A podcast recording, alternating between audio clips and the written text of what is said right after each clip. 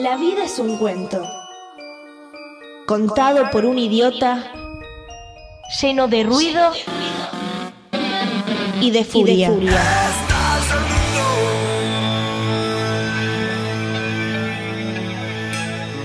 Que no significa nada. El sonido y la furia. Un programa no solo literario.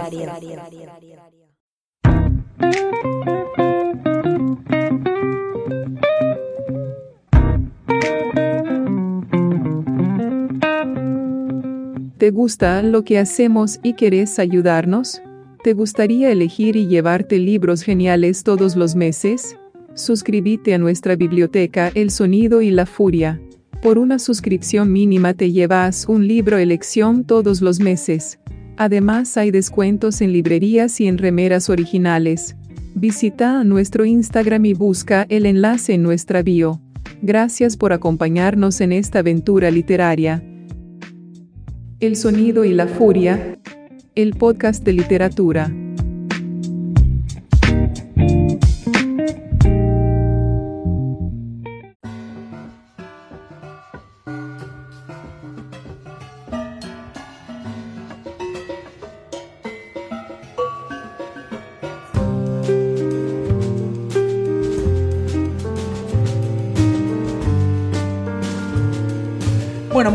Noches a todos y a todas. Estamos aquí eh, con una invitada de lujo, digamos, que hace rato que teníamos ganas de hablar con ella y estábamos esperando que saque un libro, porque nosotros así, es, es un poco así, ¿no? Eh, la gallina cacarea cuando pone un huevo. Entonces dijimos, vamos a darle la bienvenida a Silvia Hoppenheim. ¿Cómo estás?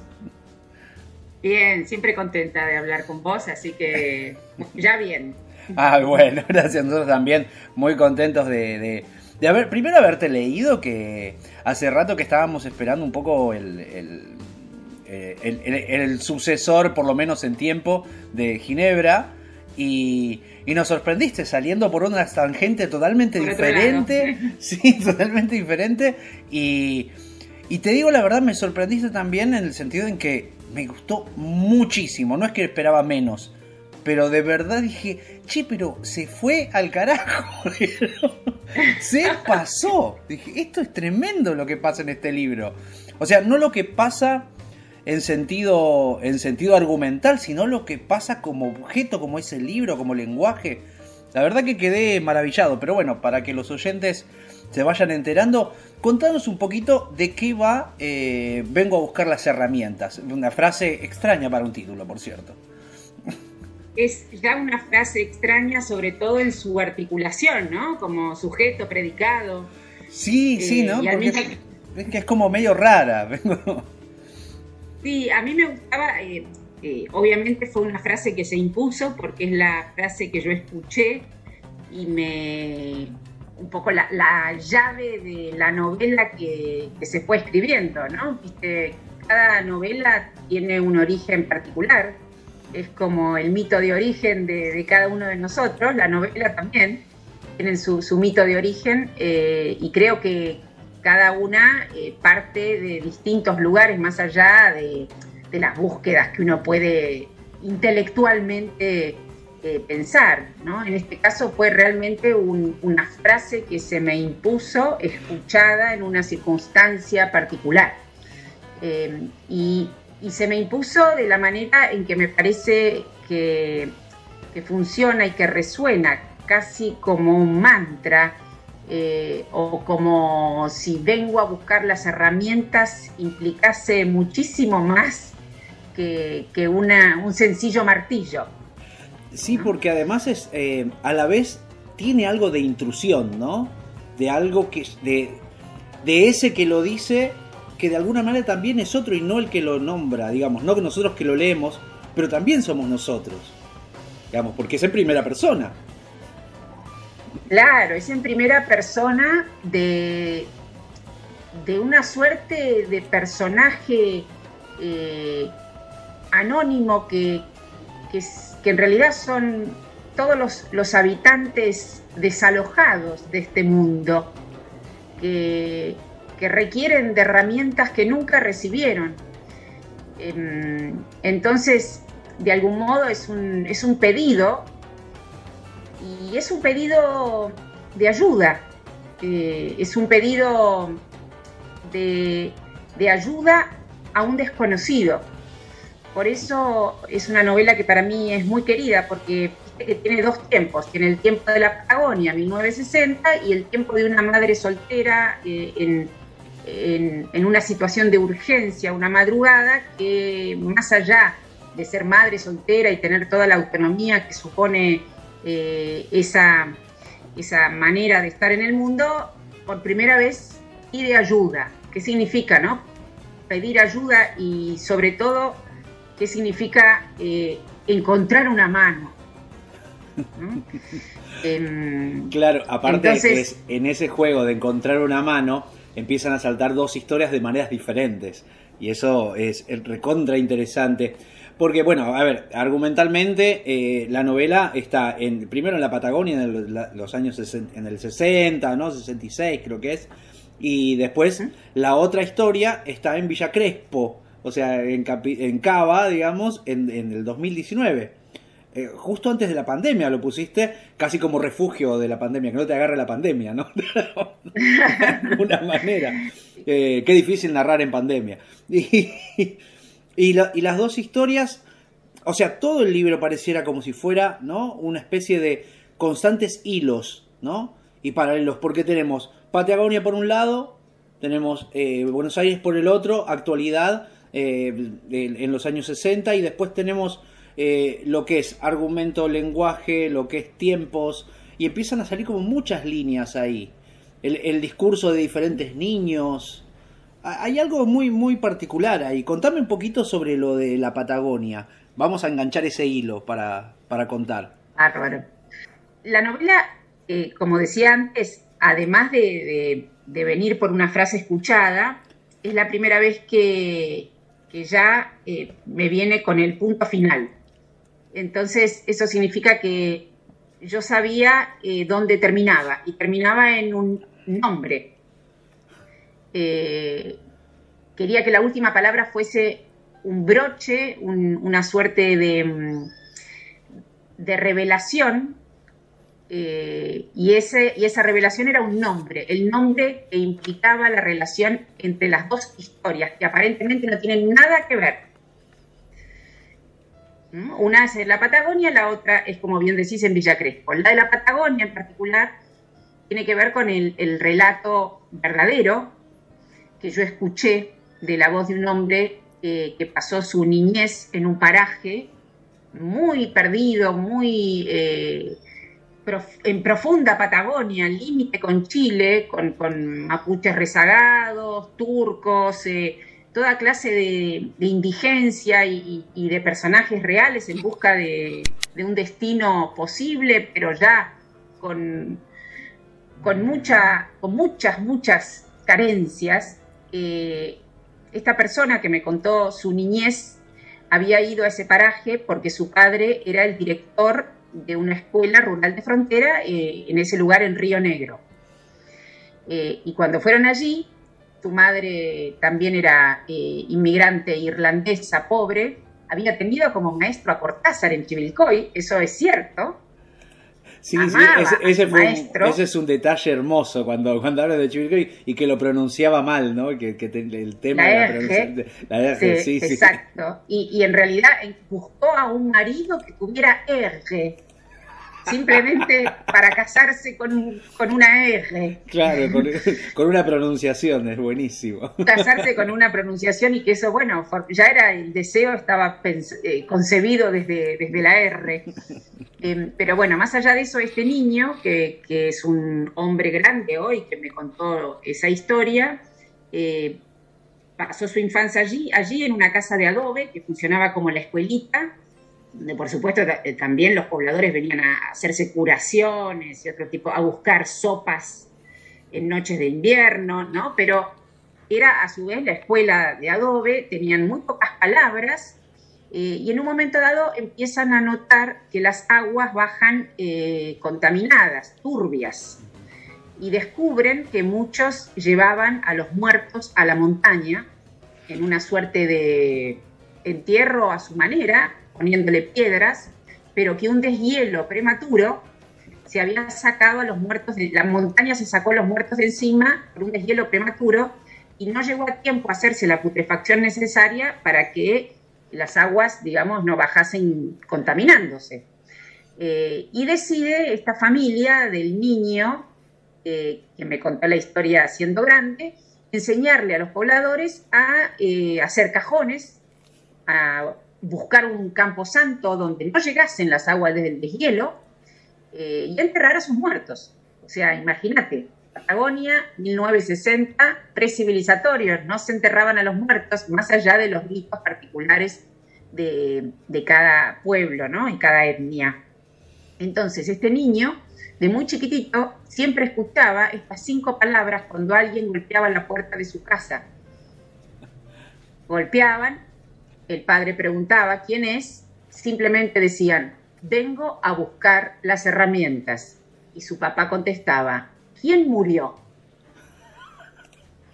Tremendo, tremendo. Este hombre me contó esa historia en una situación mía muy particular, porque viste que uno no solo escucha frases, porque vengo a buscar las herramientas, te lo puede decir. Ahora, viste cómo pasa siempre. Ahora todo el mundo me dice, che, vengo a buscar no sé qué cosa. Y yo pienso que por todos lados eh, la gente está buscando herramientas. Eh, es una frase común.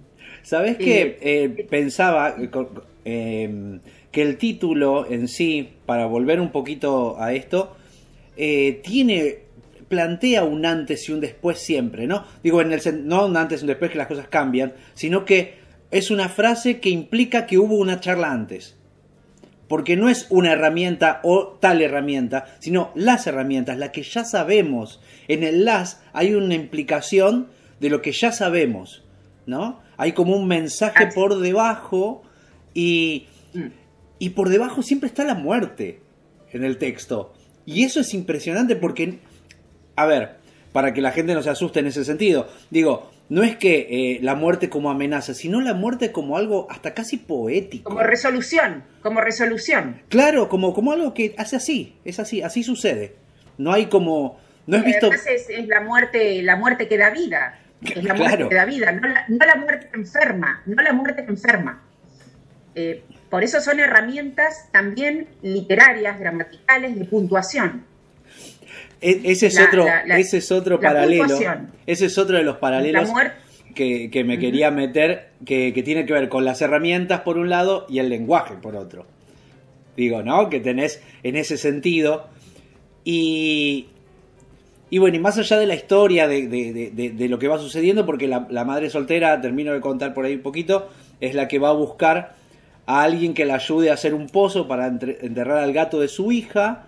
Y, y es cierto, no es nada fácil hacer un pozo. Eh, yo he trabajado con mi padre, que, era albañil. Imagínate que era. es un laburo durísimo. durísimo, durísimo. La tierra es dura, la tierra es dura. sí, sí, sí, no es que. Eh, a menos que agarres arena y también te morí de infeliz, te digo.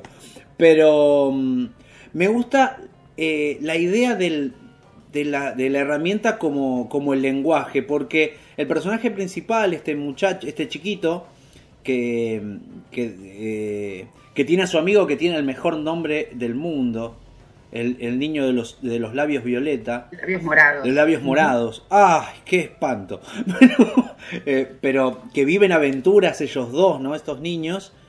Eh, les pasa algo con... Él, él, va aprendiendo el lenguaje y a la vez las jergas, ¿no? Porque hay entre el irlandés, ellos venían de Corrientes, eh, esto de ir a la Patagonia y, y empezar a hablar, eh, a entender lo nominalista, ¿no? Esto del lenguaje, de cómo se nombran las cosas. Ese pasaje, que después lo voy a leer, me parece, y lo voy a agregar, eh, ese pasaje me pareció magistral, te digo la verdad. Cómo va enganchando las palabras y qué significan. Contame un poco porque hay algo de tu obsesión de escribir ahí. o sea, en Ginebra tenías algo sobre eso, sobre el lenguaje. Absolutamente, e, evidente. Se ve que a mí me importa mucho cuando las palabras nombran eh, y no tanto los nombres dados. Eh, por algo muchos personajes eh, no tienen nombre y así como está el niño de los labios morados, es, es para mí los nombres tienen que ver con, con, lo, con, una realidad, digamos, con algo, con una marca. E, el nombre se instala eh, por algo acontecido. Eh, en Eisejuaz, por ejemplo, es, genial. En la novela de Sara Gallardo, en Eisejuaz, eh, vos te vas dando cuenta eh, por dónde pasa el personaje y cada vez que ocurre algo determinante en su destino, ese lugar tiene un nombre. Y el nombre es, por ejemplo, lo que se ve, con mayúscula. ¿Viste? Lo que se ve. Y es fantástico, ¿viste? Que un lugar se llame lo que se ve. O por ejemplo, Macedonia Fernández, ¿viste? Cuando en el Museo de la Novela de la Eterna, eh, los personajes no tienen nombre ahí. Claro. Se llaman dulce persona, de un amor, casi genio. Eh, me gusta cuando las palabras dan eh, el nombre. Bueno, y, y en esto del volviendo, ¿no? En esto del lenguaje, también hay algo de educación, de aprendizaje y la niñez, ¿no? Cómo va evolucionando eso y, y me parece que está buenísimo, me hace acordar, incluso esto de lo nominal, me hace acordar un poco a, a Funes el Memorioso, ¿no? El que las cosas tengan nombre, volviendo a Alicia también, ¿no? Con el con el Humpy Dumpy, ¿no? Con el que las cosas tengan un nombre. El lenguaje, El lenguaje, ¿no? Que las cosas representen lo que dicen, ¿no? Y, esa lucha eh, es como que de alguna manera va formando a los personajes esa lucha también, ¿no? Y, porque de algún modo quizás lo que, lo que está entre líneas eh, en ese empeño es combatir eh, los prejuicios y los mandatos. ¿Por qué? Porque el mandato implica que lo que se dijo será, y entonces hay que desacomodar eh, el, lenguaje para que aparezca un nombre verdaderamente propio. Eh, y, los prejuicios son también fijezas, fijezas, ¿viste? Palabras fijas. Entonces me gusta mucho eh, cuando se nombra y, no que se cumpla con, lo con el nombre.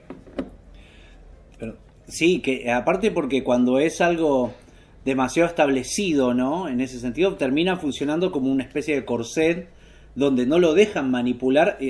más que nada tus personajes, eh, te les digo tuyos porque los sentí muy míos también, digo, en el sentido de que, de, que, de, que me identificaba con eso. Eh, las situaciones, la forma de explicar. Porque sos un niño, porque sos un niño. Hay algo de eso, ¿no? No, y aparte, mirá, conociendo niños y tener hijos y eso, y verlos crecer y ver ese tipo de. de uno maravillarse en pensar cómo ven el lenguaje, ¿no? Porque también hay otra discusión de niños, que es la de la hija hablando con sus amigas sobre la muerte, a partir del gato, ¿no? Contame un poquito de, esa, de esa, charla. A mí me encantó. Eso me encantó hacerlo. Eh, eh, en general, en, elecciones primarias, en mi primera novela también jugué mucho con, esa edad, es la edad de Alicia, 7, 8 años, eh, y es una edad del lenguaje muy particular porque todavía no, ingresaron en el discurso, están en plena lengua, y entonces no hay institución, no, digamos, la cárcel es más lábil, eh, y entonces, viste, se, alborotan las palabras y estas nenas a la medianoche con el gato recién muerto, el primer muerto para ellas, ese gato, eh, les permite, nada, con, con la lengua empezar a, nombrar la muerte a los siete años y jugar con, con, esa, con esa incertidumbre, ese desconocimiento, ese ah, miedo. claro, porque aparte Vos fíjate que uno cuando lo empieza a hablar y, habla de, muertes sensibles hacia uno, ¿no? Como que busca eufemismo todo el tiempo, para no decir muerto. y, en eso, y, en, eso es como, como, como que hay una cosa que nos, nos, atraviesa a todos.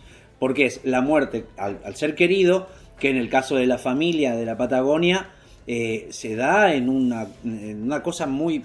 Una cosa en, una, personita muy, muy querida para ellos. Y eso es un momento muy terrible. Y después es la, el pensar la muerte como algo eh, técnico, digo, como algo, como una cosa, una, como una práctica que tiene que llevarse a cabo de tal manera y encararse de tal manera, porque si no nos perjudicamos todos, ¿no? Verlo desde la muerte desde lo práctico y la muerte desde lo sentimental, ¿no? claro, la, la, muerte como, digamos, eh, como pérdida, como tristeza, como, eh, digamos, como inevitable, pero también como, como despedida y y como recomienzo, ¿no? sí, ¿Cómo hacerlo bien? ¿Cómo hacerlo bien? Claro, claro, ¿no? Eh, pero aparte, ¿sabes qué me, pasaba? No es, no es el... si bien tiene un par de golpes bajos, pero no por bajos de mala onda, sino porque la muerte es así.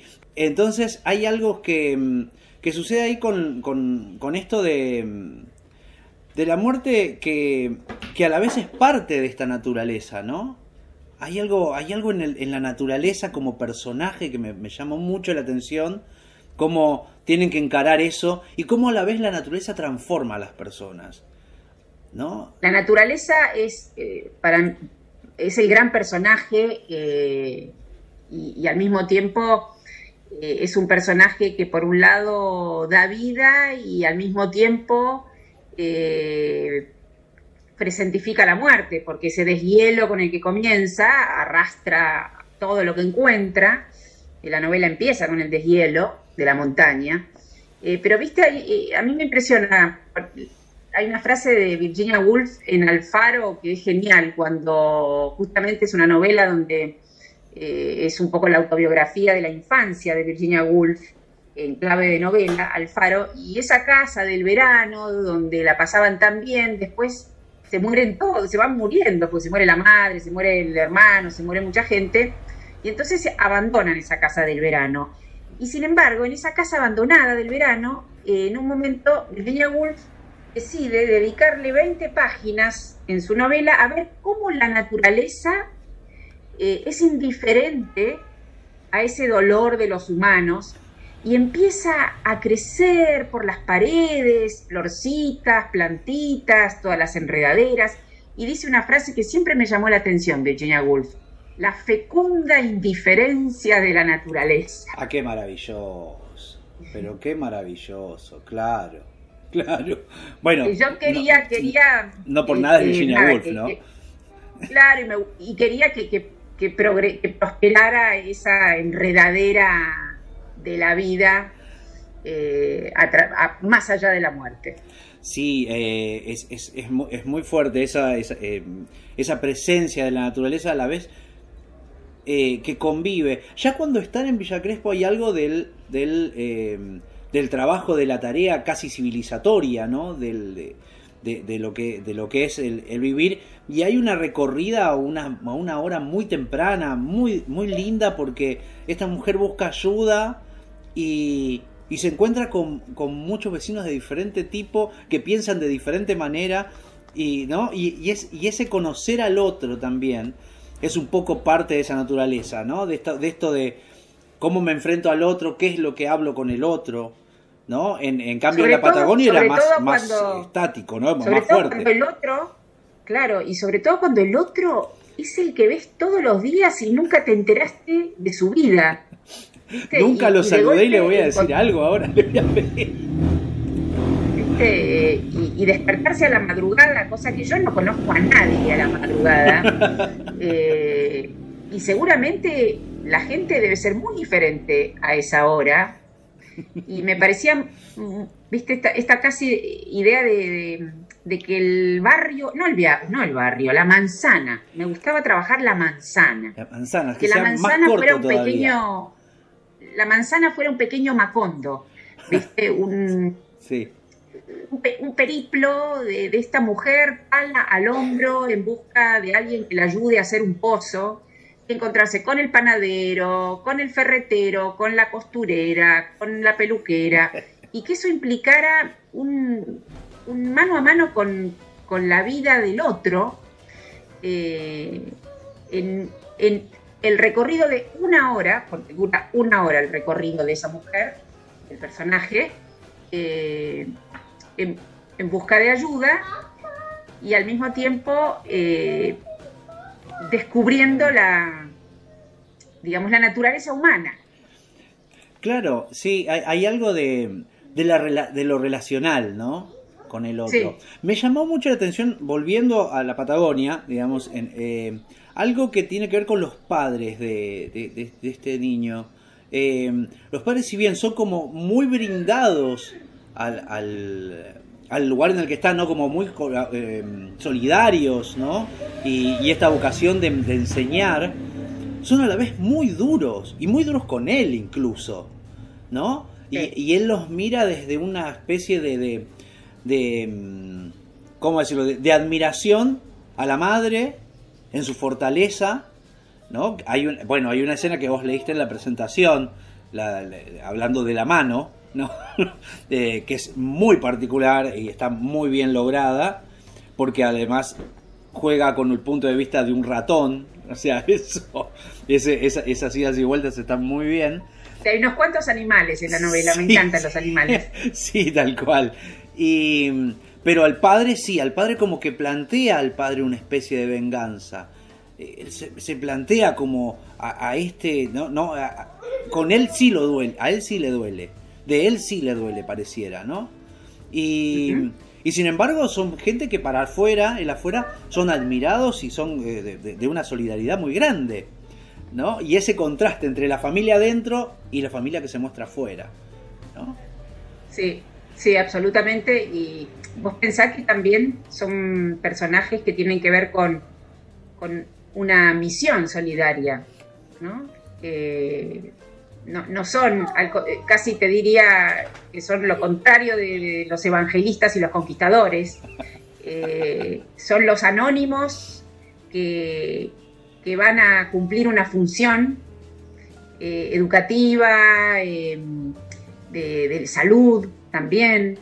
Eh, entonces, eh, realmente son personas, eh, son personajes difíciles de trazar, como bien decís, en relación a lo contradictorio, porque pueden ser muy duros y severos con sus hijos en, la intimidad, pero al mismo tiempo tienen valores muy fuertes en relación a, a lo solidario, a la ayuda. Y, me parecía interesante, yo escuché esto, ¿eh? porque esto yo después, eh, este hombre que me testimonió de su infancia, yo lo fui a entrevistar. Eh, entonces, ah, bien, bien, o sea, un buen laburo hiciste ahí. No, no, yo tuve, cuando yo escuché esa frase en relación a, la muerte que yo misma, digamos, es con la que yo misma estaba lidiando y el pozo que yo también me quería realizar, eh, me pareció que con esa frase yo podía entrar en una historia que después, digamos, se convertiría en una novela, porque, porque no, no es la transcripción de una historia, pero sí, en ese sentido, por ejemplo, cuando vos marcas esta contradicción de los padres del, niño protagonista en la Patagonia, es testimonial, es decir, eh, este hombre me contó de, la fortaleza de su padre, queriendo que los mapuches aprendiesen a firmar con su nombre para que no le quitasen las tierras eh, y al mismo tiempo castigaba al niño eh, en, su propio hogar, pero, eh, pero también lo llevaba a, cargar. volviendo a lo nominal, ¿no? La importancia del nombre de las cosas. Sí, y en este caso políticamente hablando. Políticamente hablando, claro. Que sepas cuál es tu nombre y firmarlo. Es, eh, como la afirmación de sí mismo a la vez, ¿no? En eso. para, para las tierras y para el voto. para las tierras y para el voto. Vos sabés que, anécdota aparte, mi tía se iba a llamar, mi tía abuela, que, vivió mucho tiempo en mi casa y que la cuidamos después, eh, se iba a llamar eh, Ubaldina, pero en el registro civil le pusieron Gualdina, porque pegaron la U y la B corta. y terminó llamándose Gualdina. Gualdina. Gualdina, nombre extrañísimo, ¿no? pero se iba a llamar Ubaldina. Y, que, y, cómo eso también cambia, porque en la, eh, internamente se le decía Ubaldina. Y, eso en ese doble nombre, en lo legal para una cosa de una manera y en, y en lo familiar de otra, también te marca, digo, ¿no? para, como para ir redondeando un poquito, una pregunta que nos gusta hacer siempre a los autores que hablan con nosotros y es, ¿qué libros, dos preguntas son, ¿qué, qué libros satélites podrías poner de otros satélites a eh, yo vengo a buscar las herramientas? Vengo a buscar las herramientas y qué libros, dos o tres, recomendarías a los oyentes para leer. Bien. Es decir, ¿qué libros yo siento como afinidad en relación a, mi novela? Claro, exactamente. Eh, Aunque no sean, digo, viste que hay libros que uno, no sé, uno puede admirar totalmente el Quijote, pero no está todo el tiempo escribiendo sobre el Quijote. Claro, sí, como me pasa a mí, exacto. Eh, obviamente lo, que diga no tiene ningún ánimo eh, comparativo, por supuesto, ¿no? Es simplemente afinidades de lectura y pasiones. Em, o que te hayan enseñado, ¿no? También. Enseñanzas, ejemplos también. Eh, por ejemplo, eh, uno de ellos es eh, Las palmeras salvajes de Faulkner. Porque justamente ahí, de ahí tomé la novela de Borges. Estructura, de ahí tomé la estructura de, historias alternadas. Claro, ¿Mm? claro. entonces, para mí fue muy importante la lectura de Las palmeras salvajes, sí, en la traducción de Borges, porque me permitió, me permitió permitirme una estructura de alternancia de historias y también la, naturaleza salvaje y el dolor más profundo. Bien, bien, las palmeras eh, salvajes. Eso por un lado. Después, otra que, encuentro muchísima afinidad en, en, la resonancia, es también una de mis novelas favoritas de la literatura argentina, sin duda, es Eise Juaz de Sara Gallardo. Sí, sí. Eh, recordá que Sara Gallardo eh, fue a entrevistar para la revista Confirmado a un líder huichí en Salta que se llamaba Lisandro Vega y que finalmente es Eisejuaz. Entonces ella comenzó con entrevistas, escuchó la lengua de Eisejuaz y después inventó la escritura de esa novela increíble que se llama Juaz. A mí me pasó algo parecido porque yo escuché a este señor y este señor tiene una manera de hablar particular donde se achica muchísimo la distancia entre la cosa y el nombre. Es alguien que habla eh, casi que presenta, no representa cuando habla. Mirá qué interesante el, dónde le encontrás, ¿no? A la, forma del habla. Y entonces, por eso, digo, me, siento muy cerca eh, de, esa experiencia de escucha, una lengua que uno recibe como verdadera y quiere eh, hacer ficción. Claro, claro, perfecto. Bien, bien. Eh, como la, famosa frase de Lacan, la, la ficción tiene estructura, la verdad tiene estructura de ficción. Y sí, y sí, le daríamos toda la razón. sí. Y después, bueno, obviamente por una cuestión de, temática y, poética, me, encanta Rulfo. Uf, claro, claro.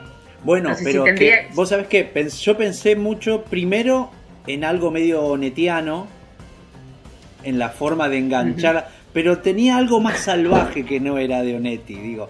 No porque Onetti no sea salvaje en un punto, sino que es más urbano.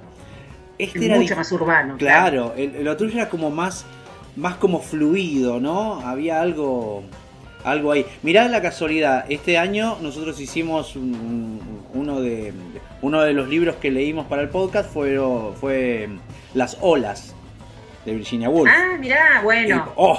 las olas Claro, y es como. Bueno, de, las olas, eh, de las olas también, en un punto, me, es, es una novela que para mí es un ejemplo de cómo se puede dar cuenta de un personaje sin que tenga nombre ni ningún narrador que describa quién es, sino que por la propia voz y el habla se va constituyendo el personaje. Eh, y ahí lo, usé para el, grupito de las nenas. Ah, claro. Es verdad, sí, sí, sí, sí. Ahí hay, hay algo de, ese fluido de las, de las voces que van, que van pasando, sí. Bueno, yo... No se dice quién habla, y no se dice quién es. y se va entendiendo por lo que van hablando y la forma en que van hablando. Exacto. Sí, sí, sí, sí, sí. Eh, bueno, yo no tengo más que felicitarte enormemente por la novela y agradecerte porque la verdad que es, espectacular.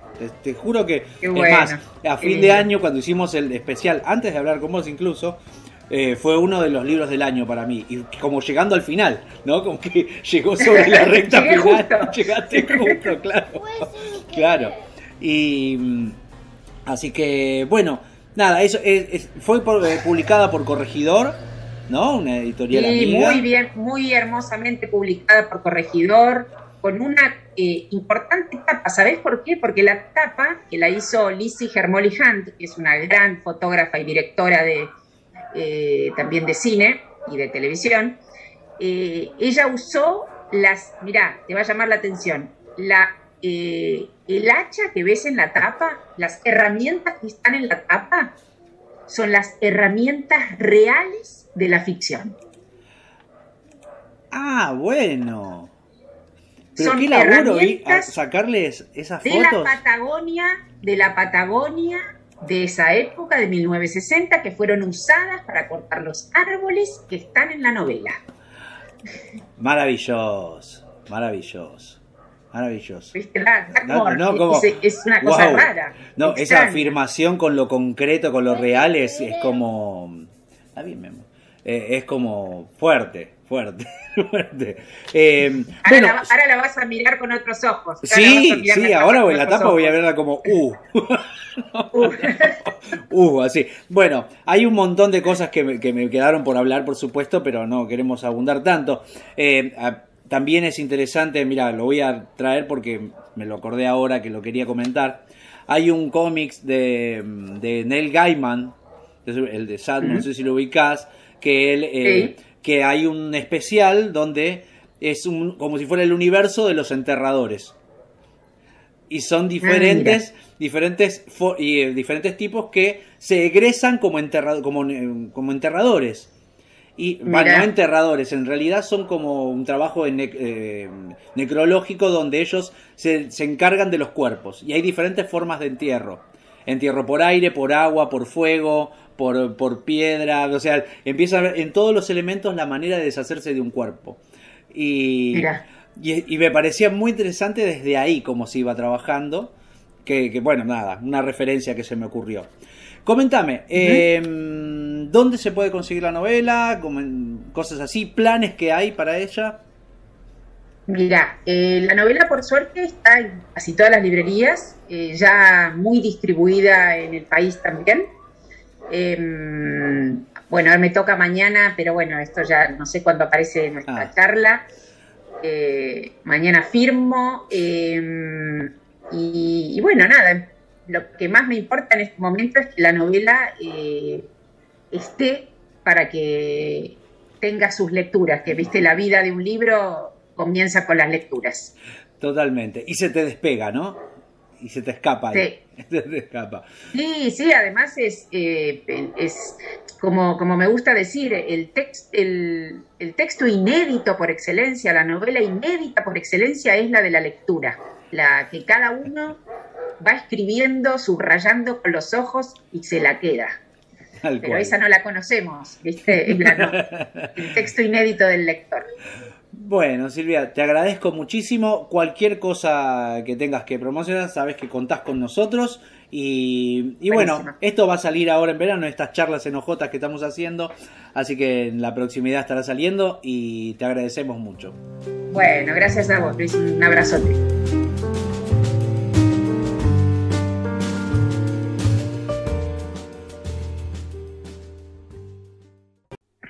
Me gusta, chicos. Aguante la literatura. Te mando un abrazo muy grande. Eso fue todo por hoy. Gracias por habernos escuchado. Hasta el próximo episodio. El sonido y la furia, el mejor podcast de literatura.